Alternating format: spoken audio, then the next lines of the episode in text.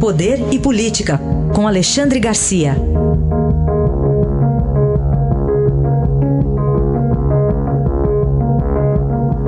Alexandre, bom dia. Bom dia, Raíssa. Bom dia, Carolina. Oi, bom dia. Bem, tivemos ontem lá no Congresso a entrega de três propostas de emenda à Constituição envolvendo o ajuste de contas públicas, pacto federativo.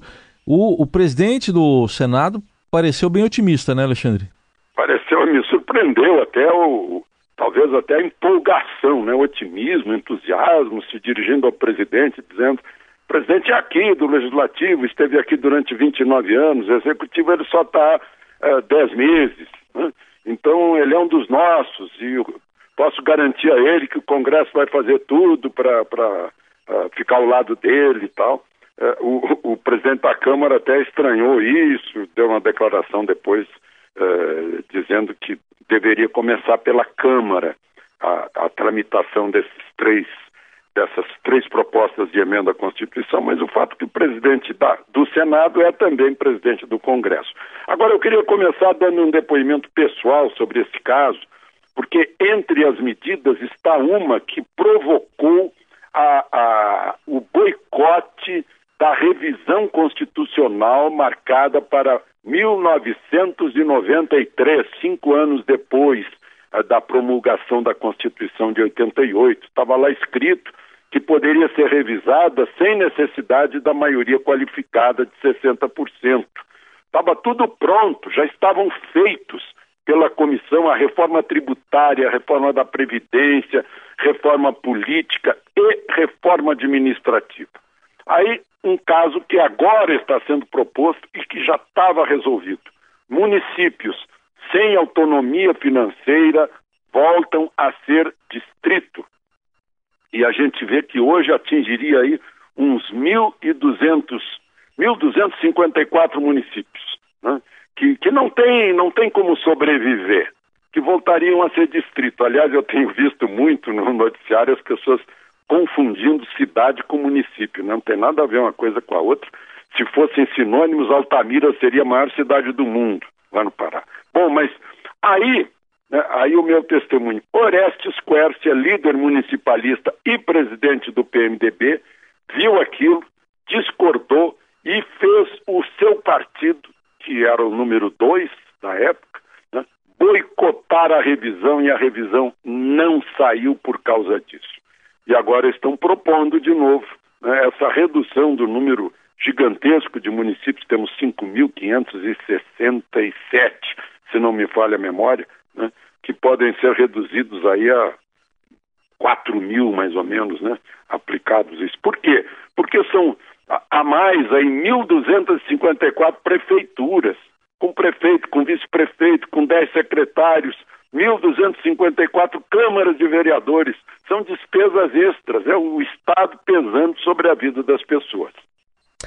Aliás, como é que o Estado também pode pesar sobre a vida das pessoas e das empresas?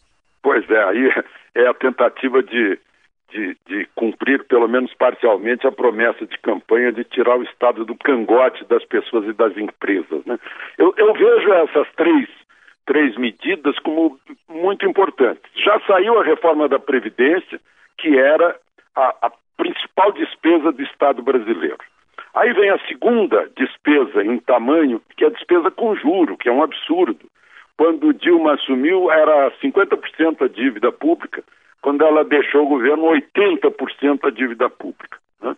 Ah, então, pegar esses fundos que estão parados, um monte de fundos, 248 fundos, pegar 220 bilhões desses fundos parados e abater a dívida, diminuir a dívida. Com isso vai diminuir o juro. E a outra medida é a emergência fiscal. Olha, não conseguimos pagar o próprio governo. Não sobra para investir, né? uh, não sobra para prestar bons serviços públicos, né? é dinheiro para sustentar apenas o governo. Então, nessa emergência fiscal, diminui o horário de trabalho, a jornada de trabalho dos funcionários públicos. Eu tenho palpite que a gente nem vai notar isso, né? e diminui também o salário é, é, é, proporcionalmente. E no último ano de governo fica proibido dar qualquer tipo de aumento sobre qualquer título, porque no último ano de governo começa a campanha eleitoral. E aí começam as bondades. Né? Então, para evitar essas bondades. Enfim, esse acúmulo de bondades ao longo dos anos né, acabaram numa conta que o, o, o, Brasil real, o Brasil privado, não consegue pagar. Né? O, outro dia eu ouvi um empresário dizendo: o meu maior concorrente não são as outras empresas do mesmo ramo, meu maior concorrente é o governo. Né? Porque o, o governo atrapalha a minha vida. E se a gente for ver, a gente trabalha mesmo cinco anos para sustentar governo e tem pouco em troco.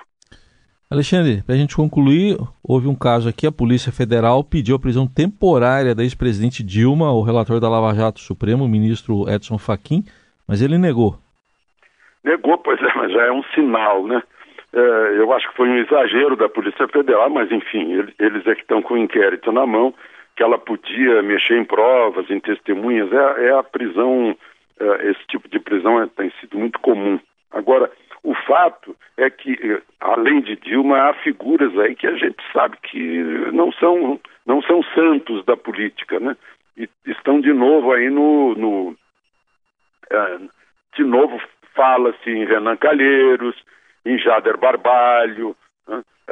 agora está o, o Vital do Rego outra vez, que era político e, como os políticos não são reeleitos, são, são recebem de prêmio uma cadeira no Tribunal de Contas da União, que é um órgão auxiliar da, da, do Poder Legislativo. O senador Eduardo Braga, tudo o MDB, de um esquema uh, envolvendo JBS, de novo Joesley, né, e contado também por Antônio Palocci, de que uh, havia contas uh, do PT no exterior para a campanha de Dilma em 2014 e que Dilma a semelhança de, eh, de Temer, segundo Joesley, disse é para fazer. Né? É para manter isso vivo e é para fazer. São frases clássicas que os ouvidos de Joesley uh, uh, captam. Né? Mas, enfim, uh, foi, um, foi um aviso. Ontem eu vi, desembarcando de Porto Alegre, apressado e nervoso, o ex-ministro da Justiça que defendeu Dilma no processo de de impeachment, né? o, o, o ministro, ex-ministro, uh, ai meu Deus, agora... O Cardoso, né? O Zé Eduardo Isso, Cardoso. ex-ministro Cardoso, estava tava bem preocupado, mas enfim, Faquin não, não deu, né?